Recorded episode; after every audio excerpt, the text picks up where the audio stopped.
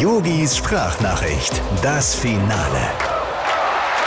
Lieber Bastian Schweinsteiger. Die EM und die Armbanduhren. Ja, da hat doch irgendwas nicht sollen sein, oder?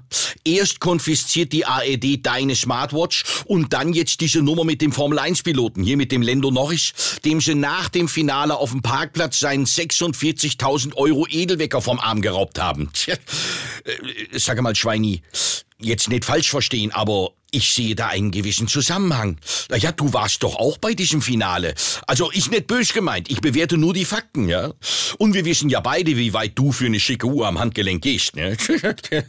aber wie dem auch sei, du. Ich habe ganz andere Sorgen. Ich sitze hier gerade seit über 90 Minuten auf dem Flur vom Jobcenter und warte darauf, dass die Beamtin aus Zimmer Nummer 8 endlich ihre Halbzeitpause beendet und mich von der Bank holt.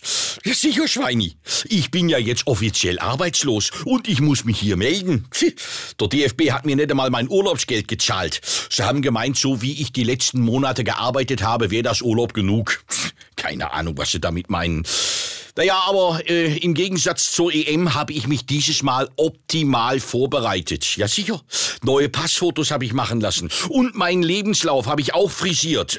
Äh, äh, aktualisiert. Ja, da hat mir die Annalena Baerbock beigeholfen. Du, das ging ruckzuck.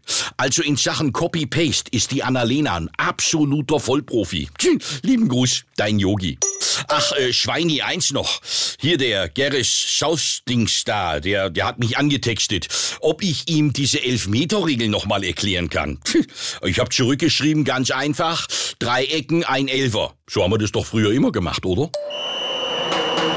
Yogis Sprachnachricht, das Finale.